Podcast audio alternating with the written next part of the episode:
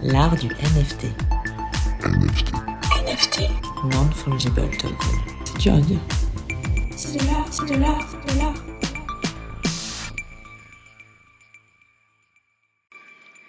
Bonsoir et bienvenue dans ce nouvel épisode de l'art du NFT. Benjamin Spark est artiste et moi, Lucie Léonore, je dirige une maison de vente aux enchères à Paris. Avec Florent Turin, notre Joker Tech, nous animons chaque semaine en direct de Clubhouse une conversation autour de l'univers incroyable des NFT. Nous décryptons l'actualité du moment, nous invitons des artistes, des protagonistes du cryptoir et ainsi nous explorons le potentiel infini de ces fameux actifs numériques appliqués au monde de l'art et de la culture en général. Vous pouvez participer à l'émission en direct tous les, mardis, à 18h ou nous retrouver sur vos plateformes de streaming préférées sous forme de podcast. Vous pouvez suivre notre actualité en vous abonnant à notre compte Twitter, @arduNFT. Et c'est parti pour l'épisode du jour. Alors ce soir, nous sommes le 14 juin et nous avons le grand plaisir de recevoir Orabel. Salut Orabel. Bonsoir. Ravi d'être là. Yvan, merci d'être là. On va, euh, on va parler de ton parcours, euh, de tes œuvres, de tes projets NFT. Vous pourrez intervenir en fin de room et puis euh, surtout rester jusqu'à la fin pour les petites questions sur le vif, comme d'habitude. Pour l'heure, je vais passer la parole à Benjamin pour nous parler de l'actualité de la semaine. Oui, je suis tombé par hasard sur euh, une expérience d'un genre nouveau. C'est des nouveaux types de galeries, je dirais les galeries typiquement Web3. Vous allez voir, c'est vraiment intéressant. Euh, ça s'appelle GODA, G-O-D-A, et ça veut dire Gallery of Digital Assets. Alors, c'est pas très sexy, mais les gens qui sont derrière, ça vaut la peine parce que derrière ce regroupement d'une quinzaine de personnes, il y a des grands artistes, Euh, notamment euh, un qui est vraiment mondialement connu qui s'appelle Cause, K-A-W-S, qui est un street artiste, un street artiste à l'origine, mais qui est maintenant dans les grands musées, qui fait des installations monumentales qu'on voit dans plein, plein, plein d'expositions. Euh, Il y a aussi une artiste que j'adore, moi, qui s'appelle Nina Chanel, qui est une New-Yorkaise, qui fait des œuvres dans un esprit assez naïf, ultra coloré. Elle est dans plein de, de très grosses galeries. Euh, il y a Pharrell Williams aussi, que tout le monde connaît comme chanteur, mais peut-être les gens savent moins qu'il est grand collectionneur euh, d'art contemporain. Et tous ces gens-là se sont regroupés pour fonder une organisation, on va dire, qui s'appelle Goda.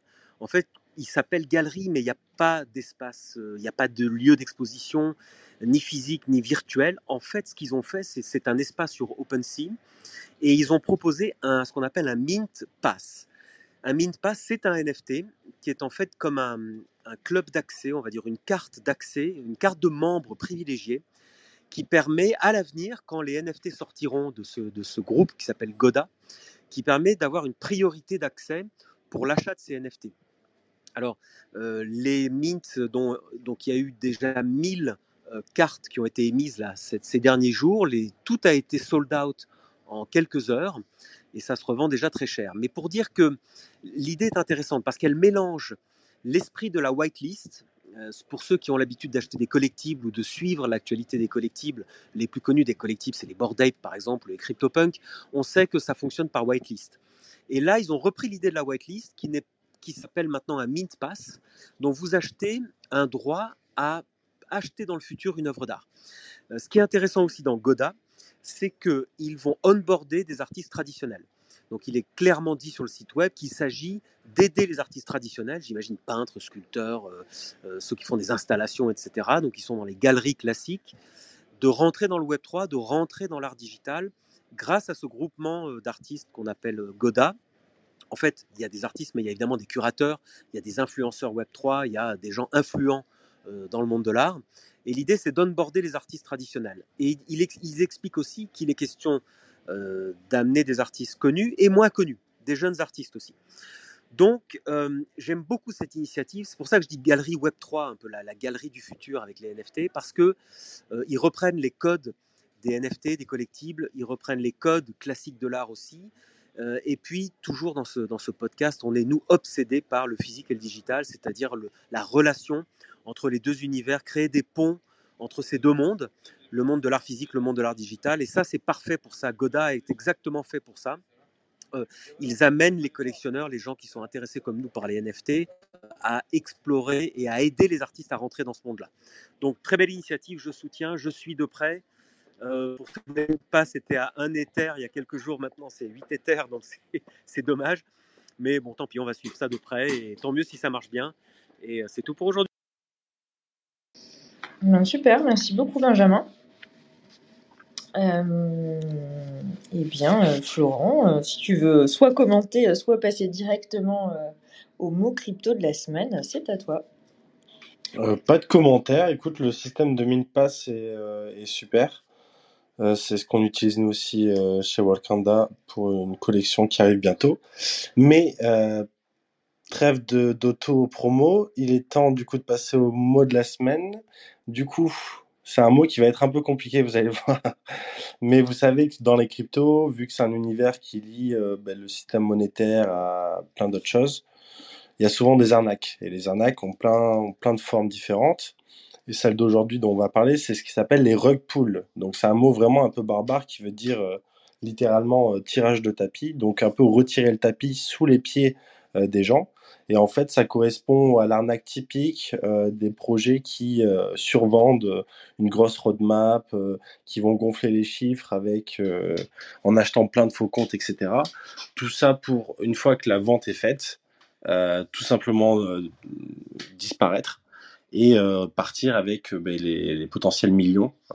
donc il y, a eu plusieurs cas comme ça et il y a eu une affaire récemment avec euh, notamment Azuki. C'est une grosse collection euh, qui était, euh, voilà, qui pendant un moment était pratiquement positionnée pour pour être un petit peu les, les compétiteurs de des Board Ape. Donc vraiment une collection avec un, univers et, un art très fort. Et il s'avère que le développeur on a découvert que le développeur était dans, dans trois repoules avant, enfin trois projets qui ont été abandonnés de suite après la vente. Et donc du coup, ça a créé un énorme, euh, un énorme chaos dans, dans la communauté d'Azuki. la collection a perdu euh, plus de 60% de sa, valeur en, l'espace de, de, quelques heures.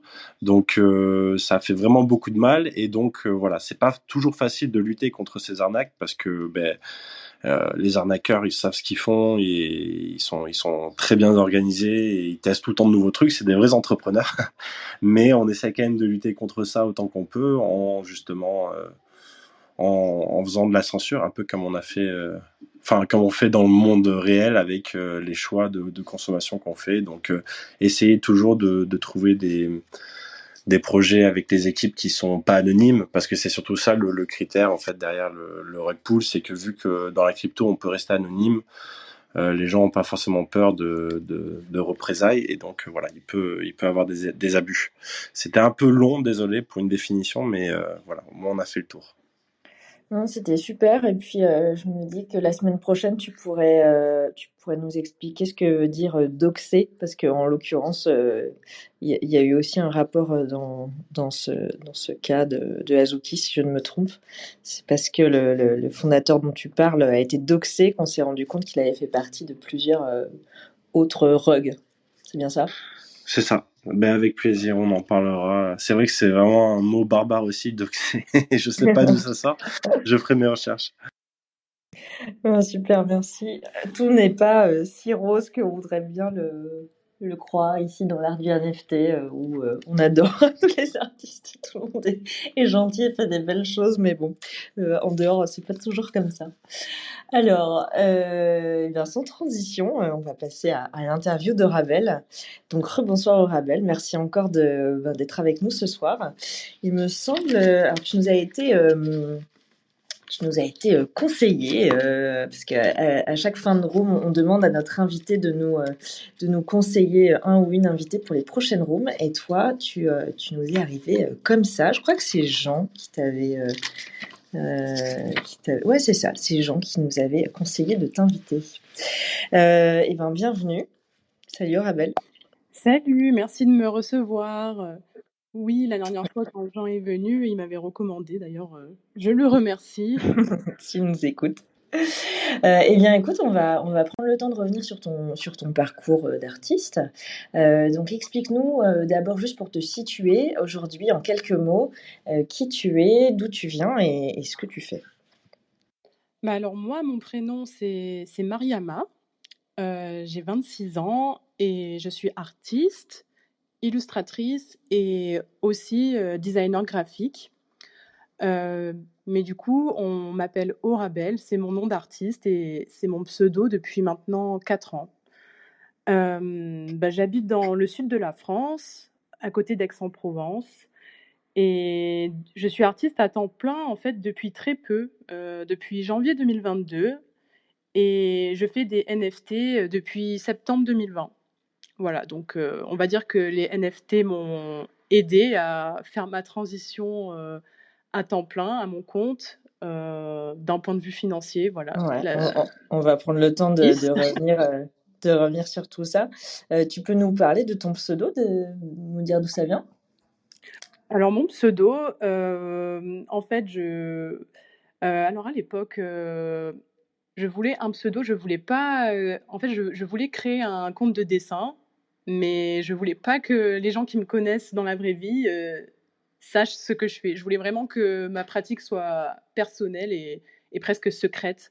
Du coup, euh, j'ai pris mon nom de famille et mon prénom et j'ai cherché un anagramme.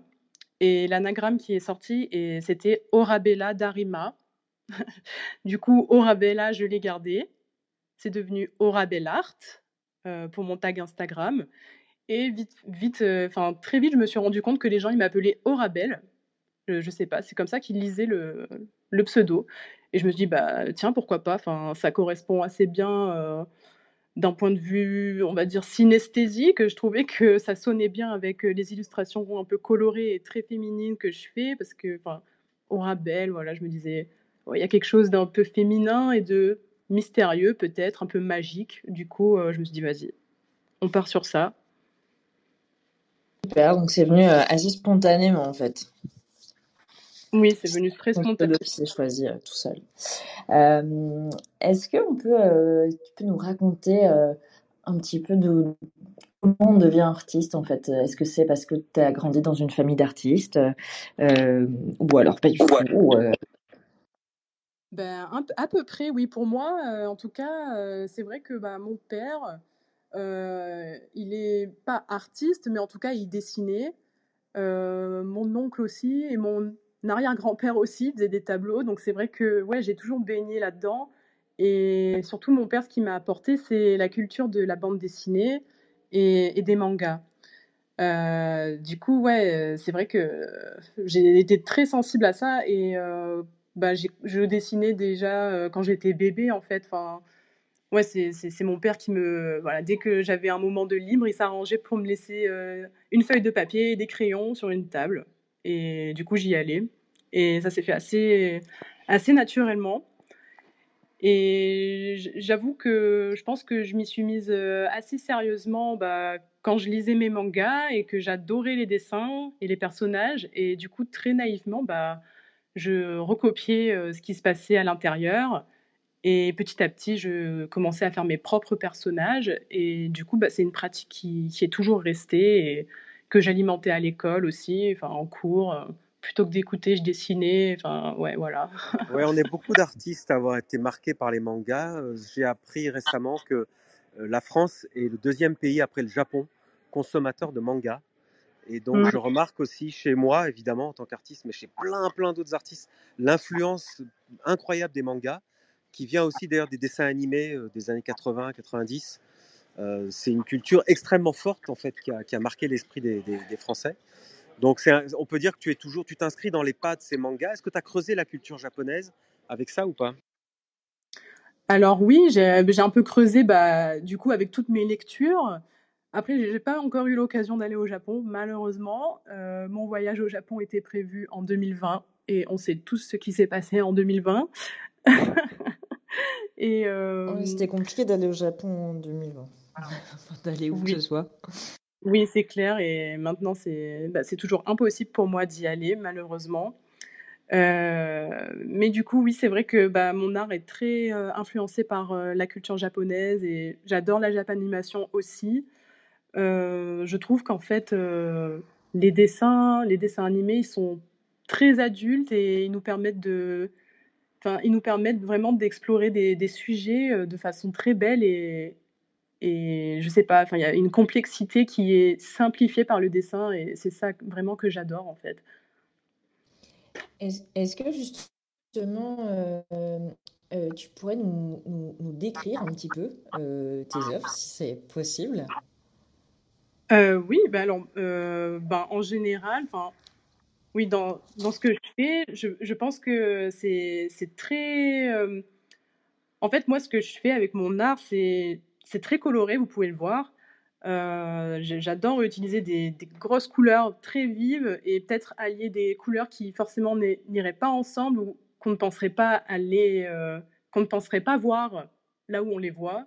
C'est-à-dire, euh, par exemple, sur la peau, pour faire les, les, petits points de lumière, plutôt que de mettre du blanc, je vais chercher à mettre du magenta très vif et du cyan très très vif aussi, pour que ça, ça donne quelque chose de... euh, j'a- J'appelle ça un peu des, des couleurs juicy, on va dire. Et je sais pas, pour moi, ça, exacerbe vraiment ce que j'essaie de faire passer par le dessin, c'est-à-dire je- j'essaie de, en gros, de, mettre mes, émotions et, ce dont je ne parle pas euh, sur, euh, bah, sur l'écran, parce que je suis quelqu'un d'assez introverti et bah, mon art, c'est un peu devenu mon, mon seul moyen de communication brut, on va dire. Et euh, bah, en résulte des illustrations très féminines, toujours des personnages féminins, parce que bah, déjà, je pense que c'est parce que je suis une femme. Et aussi, je suis, je suis fascinée par euh, la, la, la forme euh, de la femme.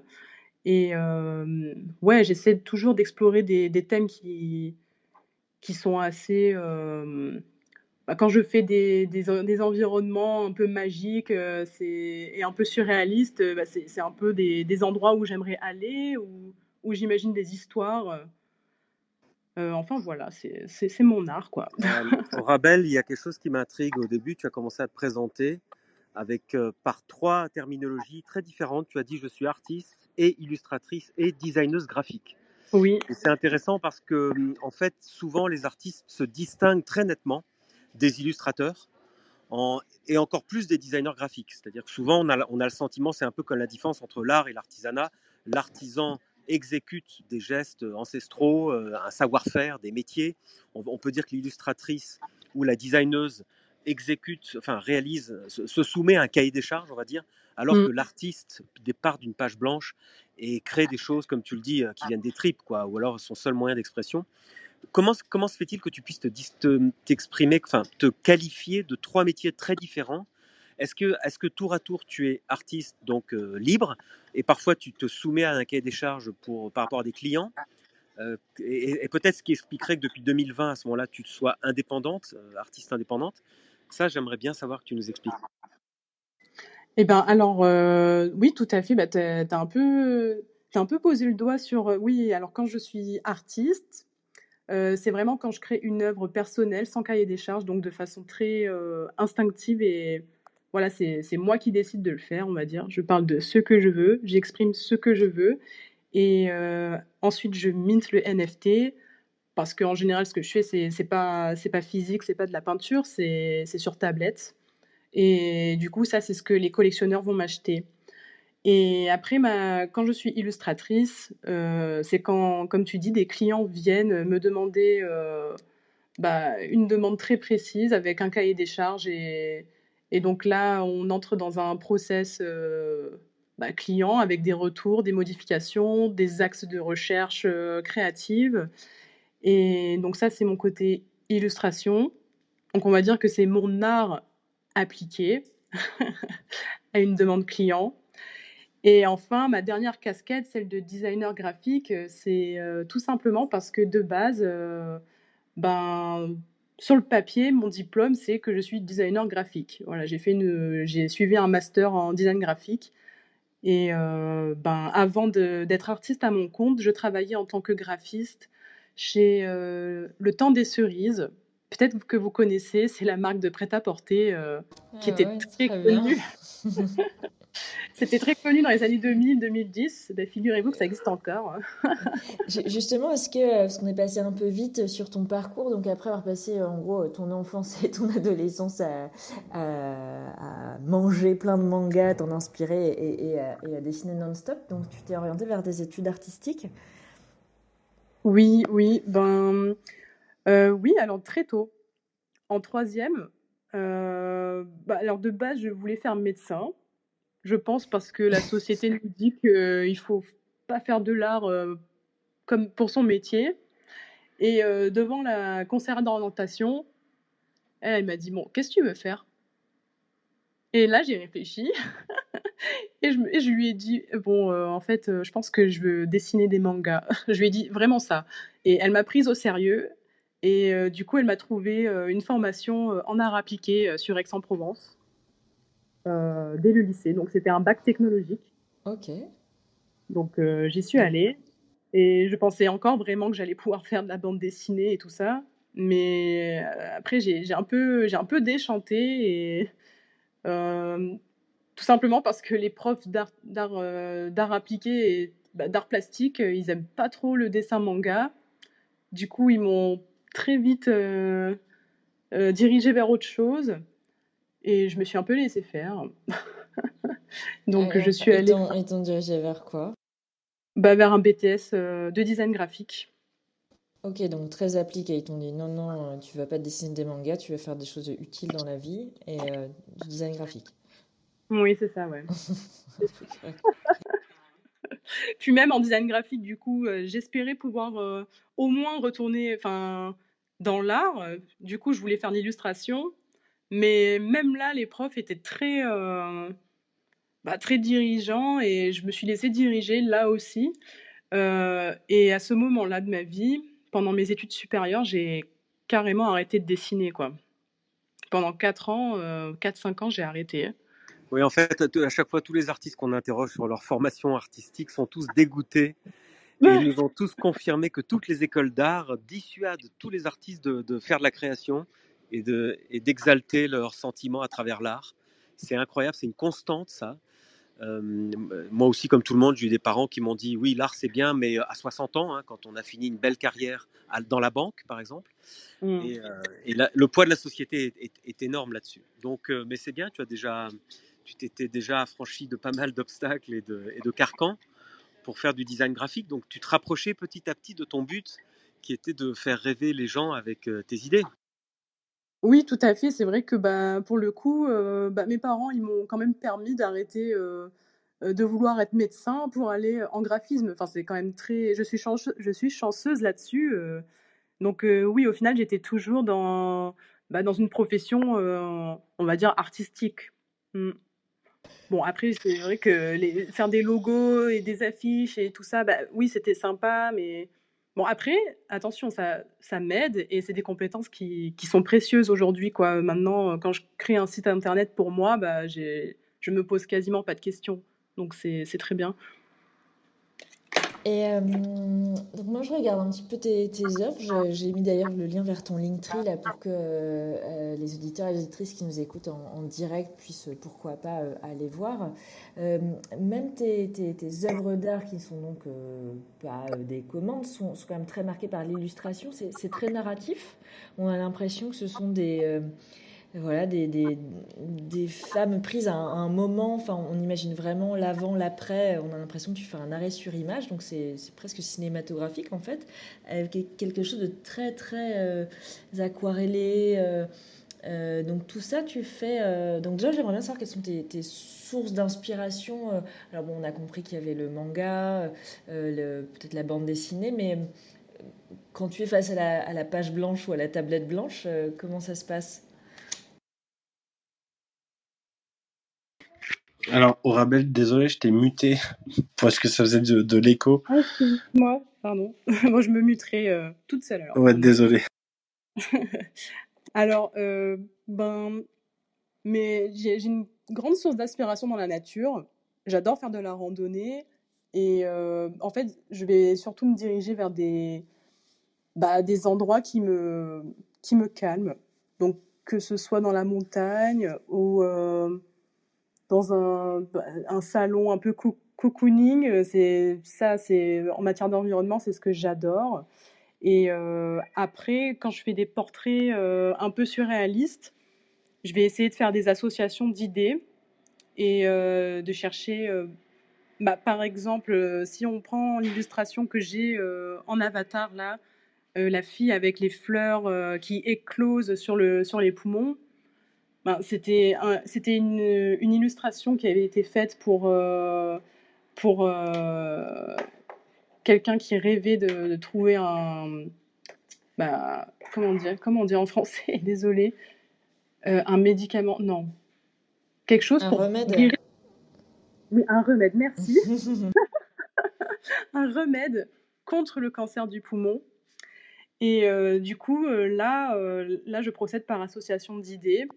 Et euh, je pense que cette imagerie autour euh, très florale, euh, avec toujours la femme au centre, c'est ouais, c'est quelque chose qui devient, bah, qui devient récurrent. Après, quand je suis face à la, à la page blanche, on va dire, c'est toujours assez expérimental. Par exemple, pour mes couleurs, je sais jamais vraiment à l'avance ce que je vais faire. Genre, j'ai peut-être juste un- une image très, très succincte, mais il faut absolument à chaque fois que, bah, que je fasse des tâches, que je vois un peu ce qui se passe.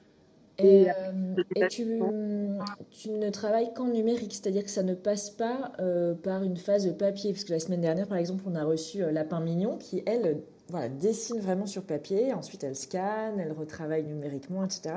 Toi, tu fais vraiment tout de manière numérique. Oui, en principe, oui. Mm.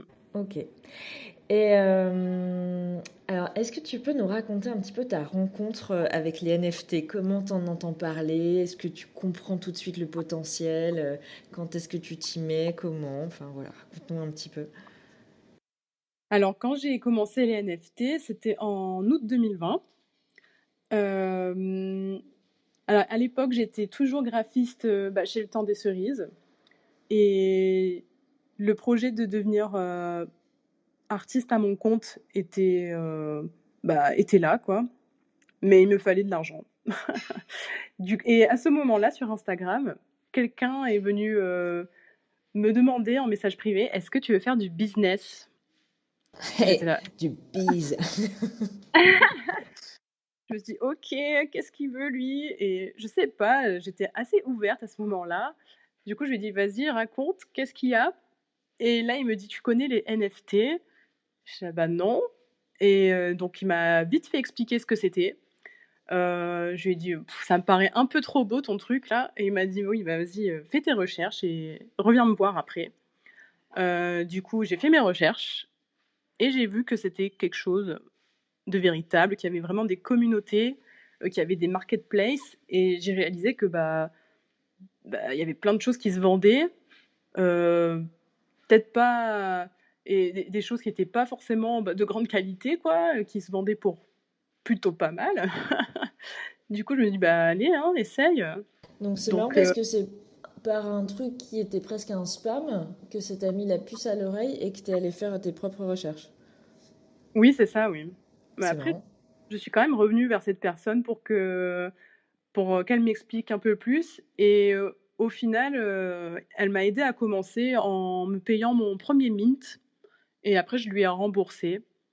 Et euh, pendant trois mois, il m'a un peu accompagné euh, bah, dans les NFT pour euh, m'apprendre un peu les us et coutumes. C'était un peu ton, ton NFT mentor.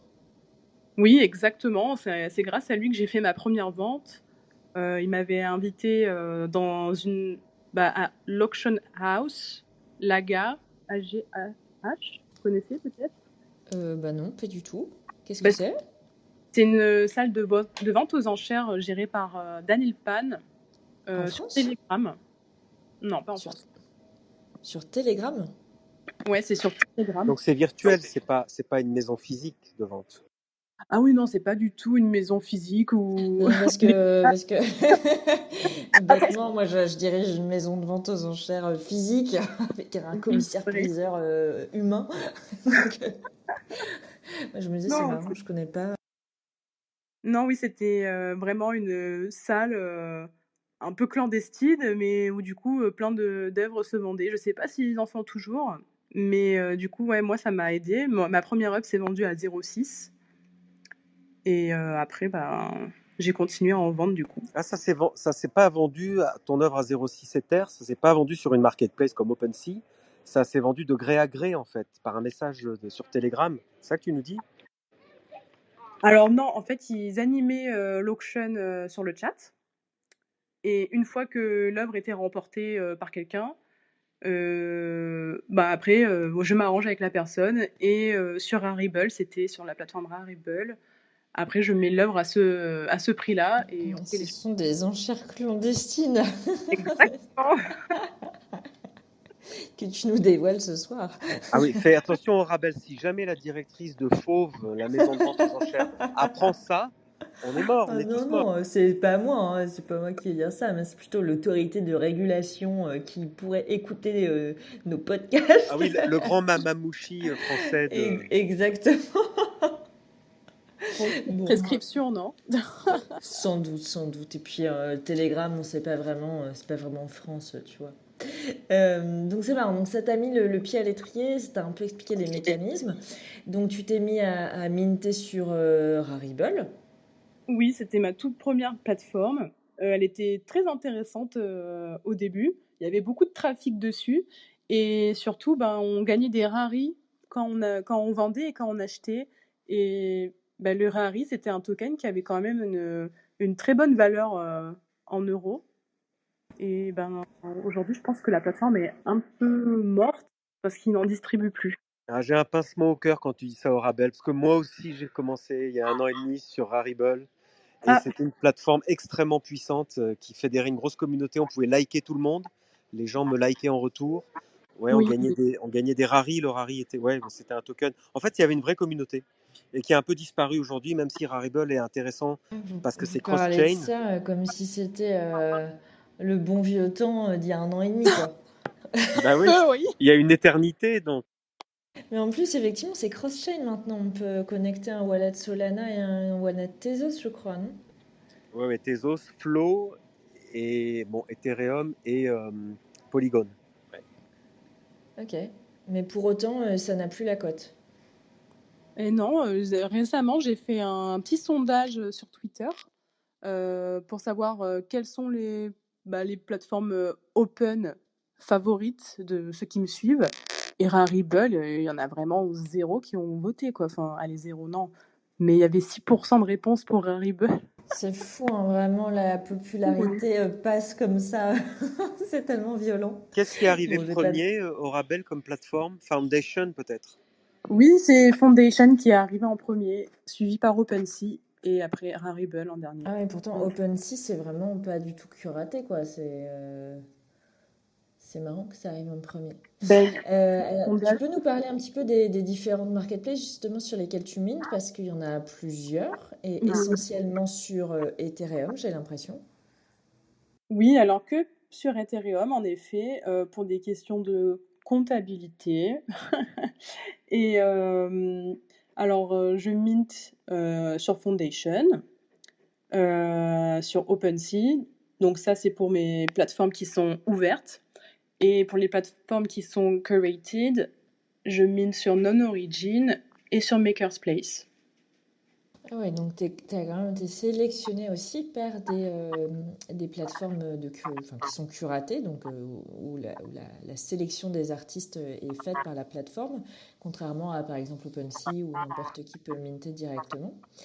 Et, euh, et est-ce que tu est-ce que tu proposes des choses différentes en fonction des plateformes? Est-ce que tu fais des séries?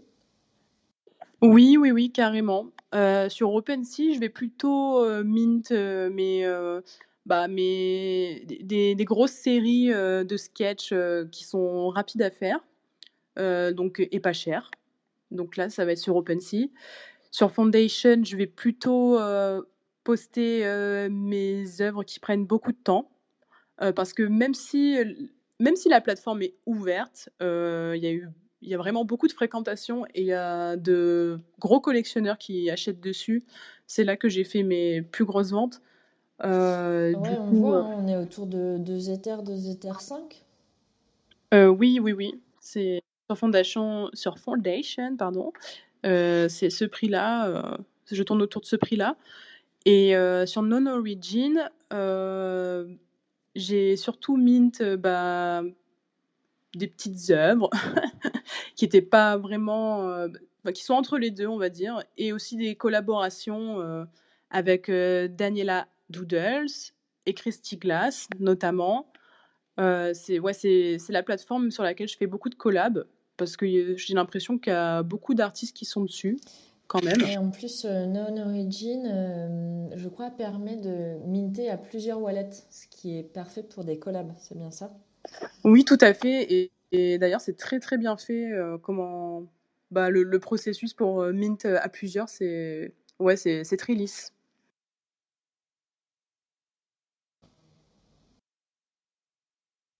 Ok. Oui, ça, ça s'appelle le split. euh, C'est ça. c'est un split wallet. Ouais, j'ai fait ça sur Foundation. Ça marche très bien. On peut mettre jusqu'à quatre euh, wallets différents.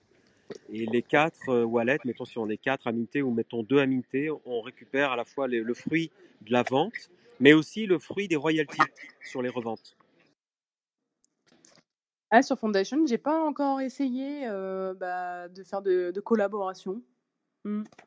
Eh ben, on devrait se parler au Rabel euh, pour ça. Ah ouais, une collab Benjamin Spark au Rabel, pourquoi pas? Bah oui. Euh, et alors, quels sont, euh, bah, quels sont tes projets actuels?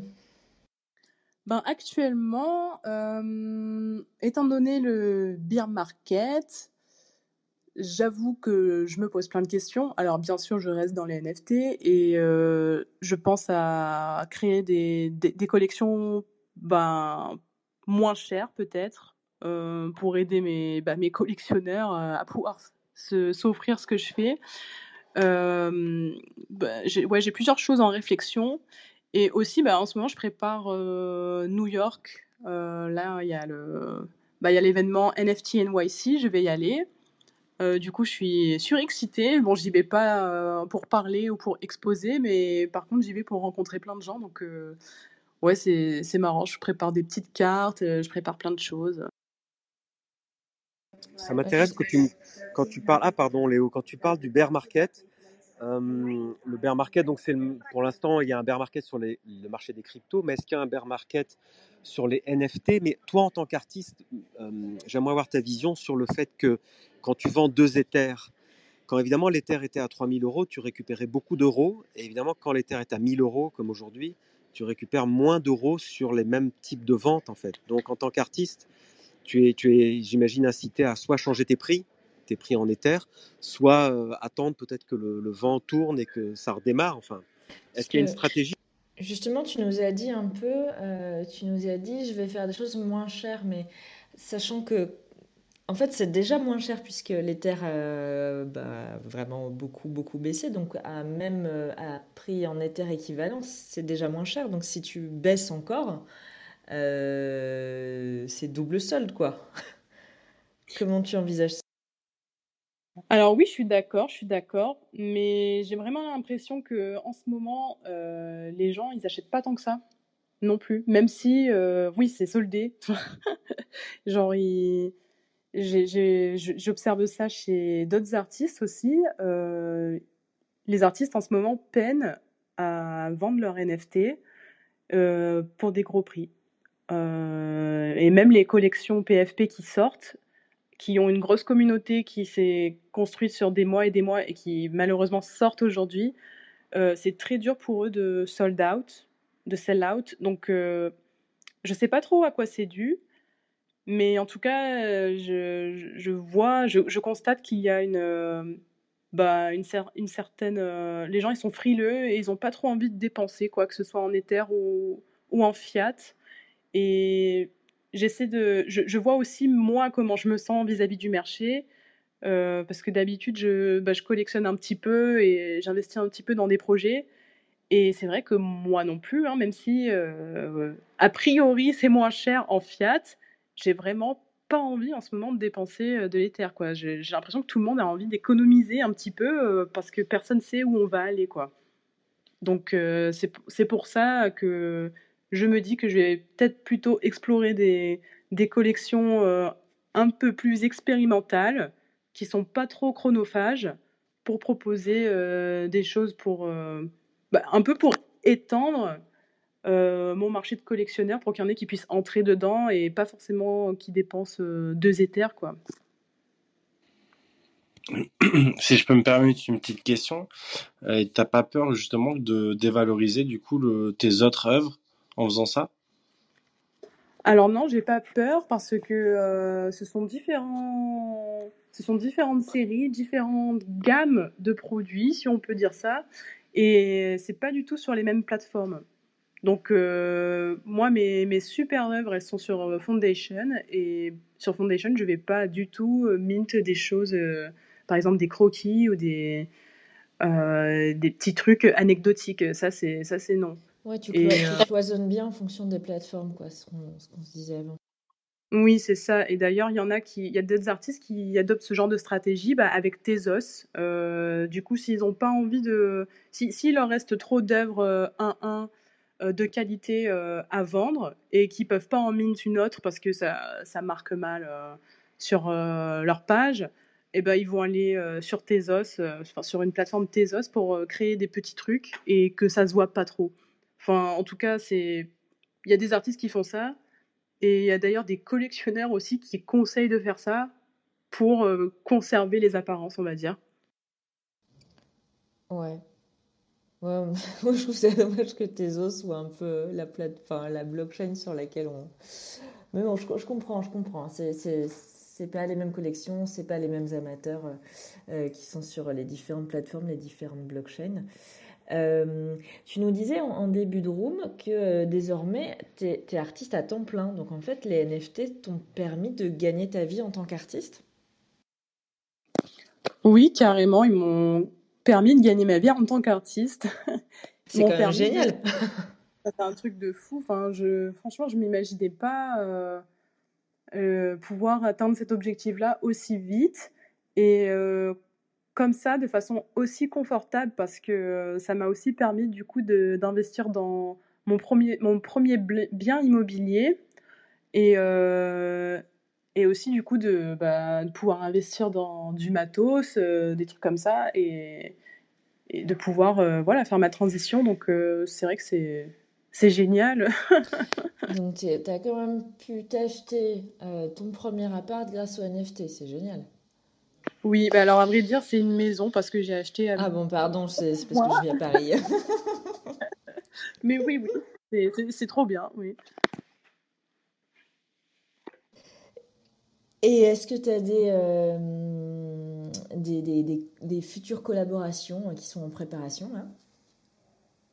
Alors non, pas de collaboration. J'essaie de, de me concentrer sur moi et euh, sur, euh, ben, sur ce qu'est Orabel aujourd'hui. Et euh, j'essaie aussi de, de reposer un pied dans le Web 2, malheureusement, pour euh, un peu diversifier mes stratégies euh, bah, financières, on va dire. Euh, parce qu'en ce moment, on est un peu dans, bah, dans une période de, on ne sait pas trop ce qui va se passer, d'incertitude, voilà.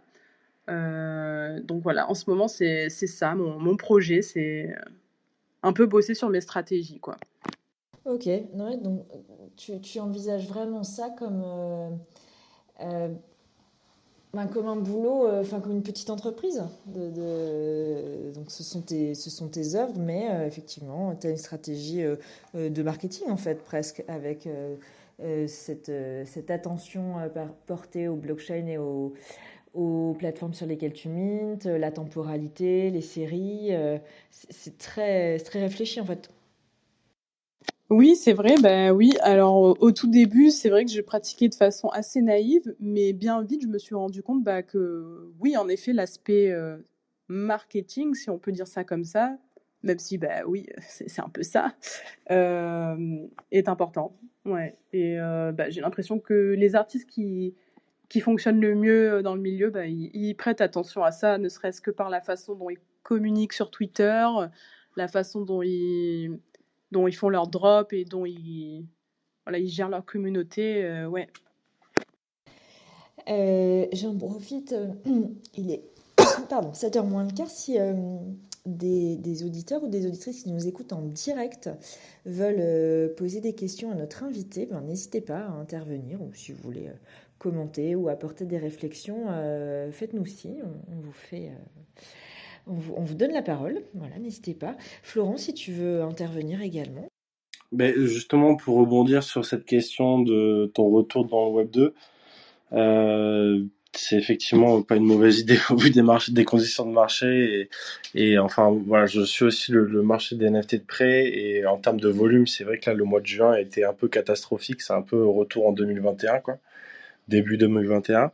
Et donc, est-ce que tu comptes avoir, euh, tu vois, genre peut-être euh, justement aller voir des, des, institutions peut-être plus traditionnelles euh, du style des galeries ou maisons de vente euh, pour, euh, pour continuer sur cette voie artistique? Ou est-ce que tu comptes euh, potentiellement justement te reconvertir dans, dans, le design graphique aussi ou prendre des projets euh, tradis? Alors j'ai tellement de pistes en ce moment parce que franchement je suis vraiment en plein brainstorming sur, sur tous ces sujets-là. Alors une chose est sûre c'est que j'ai pas envie de retourner faire du design graphique euh, pur. Euh, J'aimerais bien pouvoir euh, mêler design graphique et art. Donc j'avoue que pouvoir faire des albums, des, couvertures d'albums de musique, c'est vraiment le truc qui me brancherait. Donc ça, c'est un souhait et je vais essayer de faire tout ce que je peux pour pouvoir avoir ce genre de projet. Donc ça, ouais, je pense que ça pourrait euh, vraiment être le, un beau lieu de rencontre pour mes deux compétences. Après, en ce qui concerne les galeries, euh, alors j'ai commencé à un peu sortir de chez moi et euh, ouais, à aller voir ce qui se passe dehors, dans le monde physique. Et bah, j'ai rencontré, j'ai fait la rencontre d'artistes plus traditionnels et le courant est très bien passé. Et du coup, bah, j'attends de voir. Honnêtement, j'attends de voir parce que je connais pas du tout euh, cet environnement-là.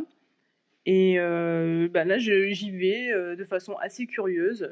Je regarde un peu ce qui se fait et j'attends de pouvoir discuter avec bah, des personnes qui travaillent avec des galeries ou qui sont galeristes dans ma région. Trop bien. Et c'est clair que je vois déjà la pochette d'album.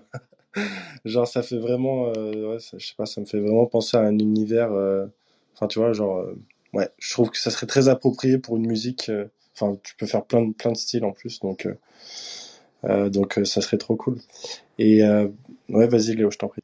Non, non, je voulais poser mes petites questions de fin, mais vas-y si t'as encore, euh, si t'as encore des questions. Ben, euh, je trouvais ça, je trouve ça toujours, euh, marrant au final que les, que, enfin, ça, ça fait des parcours vraiment complètement euh, atypiques. En fait, euh, enfin, le NFT, j'ai l'impression vraiment à, dé- débloquer pas mal de, parcours vraiment atypiques. Tu vois, là, tu commences déjà par t'acheter un bien immobilier et ensuite tu vas en galerie et se dire que, enfin, dire ça à un artiste il y a 10 ans, je pense que ça serait, euh, ça serait, enfin voilà, il, il pourrait pas le croire, quoi. Donc, donc, je pense que ça donne une perspective et peut-être, enfin voilà, est-ce que, enfin, de toute façon, là, tu es en mode curieuse et euh, un peu euh, naïve, presque, j'ai envie de dire. Euh, tu vas un peu euh, comme ça à l'étrier, sans, sans a priori. Et, et donc, ouais, je serais, je serais très curieux de- d'entendre les retours aussi et de voir bah, les, les, les, les potentielles euh, choses que tu vas pouvoir faire avec elle parce que c'est vrai que c'est du coup c'est un monde complètement différent tu vois genre euh, si tu dois envisager tout ce qui est euh, commission par exemple toi qui es habitué à, à, à ce qu'on te prenne plus tu vois genre 5% ou 10% euh, peut-être sur Foundation ou des choses comme ça c'est vrai que ça va être un rapport complètement différent même par rapport aux collectionneurs. Oui, c'est clair, oui, j'ai entendu que bah, les galeries, d'habitude, c'est plutôt de l'ordre de, j'ai pas envie de dire de bêtises, mais de beaucoup plus que ce dont on est habitué dans les NFT.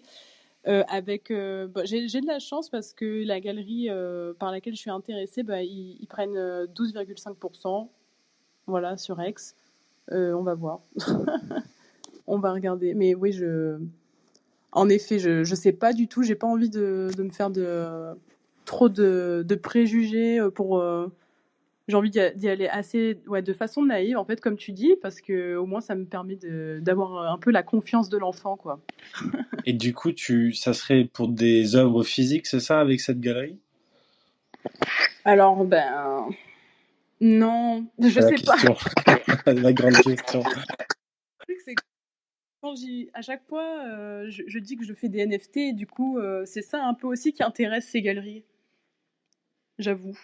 Donc, euh, bien sûr, je me pose la question de la, bah, de l'aspect physique de mon NFT, sur quoi je pourrais l'imprimer, euh, ou pas, ou est-ce que ça devrait être un écran euh, comme un infinite, infinite object, je ne sais pas. C'est vrai que bah, du coup, ces questions-là se posent. Surtout que bah, les artistes avec qui je, suis entrée en contact, ils sont vraiment trop chauds pour faire, pour peut-être organiser une expo euh, euh, dans un an euh, tous ensemble. Enfin, un truc que j'ai jamais fait encore, quoi. Donc, euh, c'est assez bien. Mais oui, en tout cas, je- j'espère pouvoir euh, continuer à dire que je fais des NFT et à me vendre en tant qu'artiste qui fait des NFT à ces galeries parce que je pense que ça peut être un atout. Ben oui, clairement. Et en plus, il y a, enfin, comme tu dis, il y a tellement de trucs à faire euh, euh, sans, enfin, et je pense que même pour toi, ça peut être aussi plaisant de voir justement tes œuvres qui dépassent, euh, le, le- tu vois, le, le, la réalité virtuelle, enfin, la réalité dans laquelle les TNFT vivent et que ça vienne dans, dans le, dans le monde physique, c'est vraiment, ça doit être, enfin, je sais que pour certains artistes, euh, NFT, ils s'en fichent complètement et pour d'autres, c'est, une consécration. Donc, euh, donc euh, je pense que c'est toujours intéressant à explorer dans tous les cas euh, cet aspect physique, même si, bon, voilà, le NFT en soi, il, il se suffit largement, surtout pour ton art. Oui, moi, je pense que je suis, je serais du genre à vraiment me sentir très émotive si je vois une de mes œuvres euh, imprimée dans un beau chromalux. euh, J'adorerais. Franchement, euh, moi, je suis sensible à ce genre de choses. Même si je ne fais pas euh, d'art euh, traditionnel avec de la peinture, bah, je suis sensible à la physicalité euh, des œuvres. Et ça, peut-être que ça pourrait être aussi hein, quelque chose d'intéressant à explorer, tu vois, euh, dans ces conditions de marché, pour des œuvres, tu vois, que tu vas vendre euh, peut-être, euh, tu vois, des œuvres uniques sur Foundation. Euh, si les gens, ils ont peut-être plus de mal à dépenser, de, justement, de peut-être vendre ça avec un Infinity Object, vu que tu, tu valorises aussi l'aspect peut-être physique.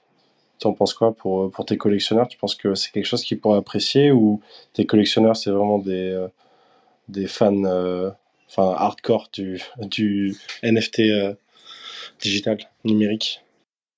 Alors, je pense que ça pourrait être une super idée parce que, en plus de ça, je me suis mise à explorer euh, l'animation 2D, donc à mettre, euh, bah, un- insuffler de la vie un peu dans mes portraits et mes œuvres. Euh, après, pour mes collectionneurs, il y en a qui adorent euh, avoir quelque chose, mais il y en a d'autres qui veulent pas se faire dox, comme on disait, genre ils veulent rester anonymes. Du coup, ils veulent pas que je leur envoie ne serait-ce qu'un imprimé ou quoi que ce soit. Euh, du coup, ouais, ça dépend vraiment euh, du collectionneur là. Pardon, je, je vous rejoins, j'ai fait un petit, petite dé- dé- disparition et réapparition. Donc je, je, je sais pas où vous en étiez.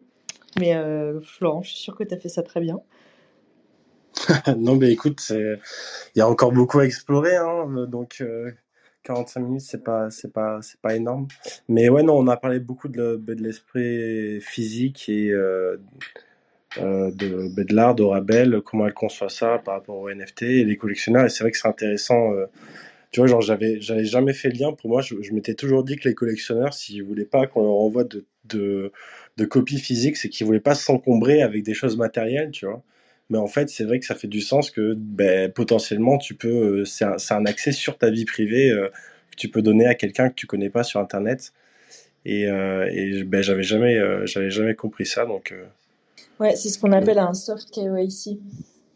C'est une petite technique pour, Et pour, ça, a une- ça a un nom cette technique parce que du coup, euh, c'était la technique que j'employais pour avoir des adresses de mes Oui, collectionneurs oui, c'est, pour les c'est, factures. Bah oui, oui, c'est, c'est ça. C'est du soft KYC. Ok, très bien. hyper mignon en plus comme, euh, comme dénomination. Tu vois, t'es euh, hyper avancé dans le marketing, euh, dans le marketing Web3. Ben, je vous propose de, bah, d'attaquer la, la dernière euh, partie. Euh, est-ce que, Rabel, tu peux nous citer comme ça, euh, très euh, spontanément, un, un ou une artiste qui t'inspire, crypto ou pas? Très spontanément, bah, je dirais Sir Light. Euh, Comment tu écris? S-E-E-R-L-I-G-H-T. Alors, je vais l'écrire dans le chat.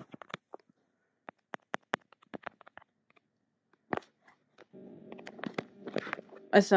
Allô? Ouais, ouais, ouais, super, c'est noté. Oui, bon. Je connais pas, j'aimerais voir.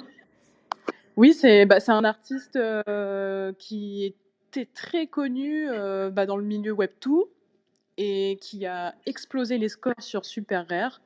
Et son art, franchement, il, il, me, il me transporte. C'est une grande source d'inspiration. Et ouais. ouais. Donc, ce qui veut dire que toi aussi, tu es collectionneuse? Euh, un petit peu, oui. Ouais. Un petit peu. Alors, est-ce que tu peux nous parler du premier NFT que tu as collectionné? Alors, c'était un NFT de Rob Ness. Vous Ah oui, ou bah oui, oui, quand même. Oui, bah oui, oui. Un, on peut dire un OG, hein, Oui, c'est un OG. Oui, j'ai. en majuscule. On peut le dire en majuscule même. C'est vrai. Donc oui, c'était son NFT. euh, Je... Par contre, je sais plus le nom, mais je l'ai encore. Voilà. Ok. Euh, et le, le NFT que tu n'as pas réussi à, à acheter, à avoir?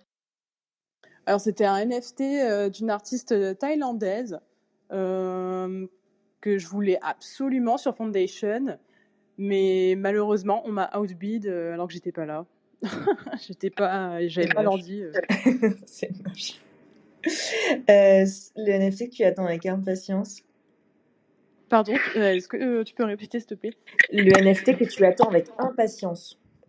Le drop, en fait, que tu attends avec impatience ou, euh, ou une sortie d'un artiste que tu connais, que tu attends? Oh, euh, ah, bonne question. en ce moment, qu'est-ce que j'attends? Alors là, bah franchement, avec euh, ce marché, j'avoue que je me suis pas questionnée là. T'attends que ça passe. Oui. J'aimerais bien un jour. euh, Bon, si si je peux pas répondre à cette question-là euh, de suite, je vais dire euh, juste le NFT, un NFT que j'aimerais avoir. J'aimerais bien un jour pouvoir collectionner un 1-1 de Christy Glass, si un jour je peux, parce que bon, c'est un peu cher. D'accord. Bah, c'est peut-être le moment, justement, avec la chute des cryptos. Oui, c'est vrai. Bon point. Euh, et enfin, toute dernière question. Euh, quel est l'invité que tu aimerais écouter dans cette room? Alors, euh, j'aimerais bien entendre Kibo. Ah, mais on l'a un dé- on l'a déjà reçu, Kibo. Mais non. Ouais. Ouais, ouais, tu pourras aller écouter sa room. Ouais, on l'a déjà reçu. D'ailleurs, c'est Kibo qui nous avait conseillé d'inviter Jean, qui nous avait, qui nous a conseillé de t'inviter toi, tu vois. mince. Bon, bah alors je dirais Abdoulaye Bari. Ouais, qu'on connaît bien, ok. Qu'on n'a jamais reçu encore, mais c'est une bonne idée. Voilà, Eh ben super, c'est noté pour Abdoulaye. super. Et Eh bien, Florent, je vais te, Ouais. je vais te passer la main pour, euh, pour finir. Ouais, alors ben, du coup, Rabel, je sais pas si tu sais, mais on a une tradition, enfin c'est une tradition, faut pas que tu le vois comme ça, euh, pas de pression évidemment, mais euh, si jamais tu aimerais soutenir le podcast et, euh, et nos auditeurs et auditrices, euh, est-ce que ça te dirait de euh, nous laisser un, un de tes NFT qu'on puisse faire giveaway à nos auditeurs et auditrices? Bah oui, pourquoi pas. Je vais regarder ce que j'ai et on peut faire un giveaway. Trop bien, et bien génial, et bien on va faire un super giveaway avec une de tes œuvres. Et je vais essayer de participer pour gagner. Et du coup, euh, euh, et, par, et du coup, je vais te demander de tirer un chiffre entre 1 et 25 pour choisir justement le giveaway de la semaine dernière de Lapin Mignon. 6. Alors, le numéro 6, euh, c'est Edev, Edev Crypto. Félicitations à toi. Tu as gagné l'œuvre de Lapin Mignon. Du coup, c'est un, il me semble que c'est un min pass. Enfin, c'est pour avoir un de, Un des mignon mignons verts. Ouais, c'est ça. Donc, euh, bon, je ferai un petit tweet euh, pour annoncer le gagnant. En tout cas, euh, merci beaucoup, Rabel. C'était, c'était génial de t'avoir et de te réentendre après Lisbonne, du coup, parce que c'est, à Lisbonne qu'on s'est rencontrés la première fois. Je sais même pas si tu t'en souviens. Où? Mais à, à la NFC. Oui, oui, je il y avait beaucoup de monde. Il y avait beaucoup de monde Il y à la avait beaucoup de monde et, et tu étais méconnaissable ce jour-là, Florent. Oui, oui, même, dis-toi, même Léo m'a pas reconnu. Euh, mais, euh, mais non, c'était, on- c'est, t'as graffé le wall. C'était nous, le wall des, des Ah mon cryptographes. Dieu, d'accord, bah oui, du coup, je me souviens très bien. Voilà. Voilà, voilà. Eh bien, euh, merci infiniment, Ravel. C'était, c'était super de t'avoir ce soir. Euh, bonsoir à toutes, enfin, bonne soirée à toutes et tous. Et puis, on se retrouve euh, la semaine prochaine avec Camille Roux. Voilà. Je vous souhaite une très bonne soirée. L'art du NFT. NFT. Non-fungible token. C'est dur à dire. C'est de l'art, c'est de l'art, c'est de l'art.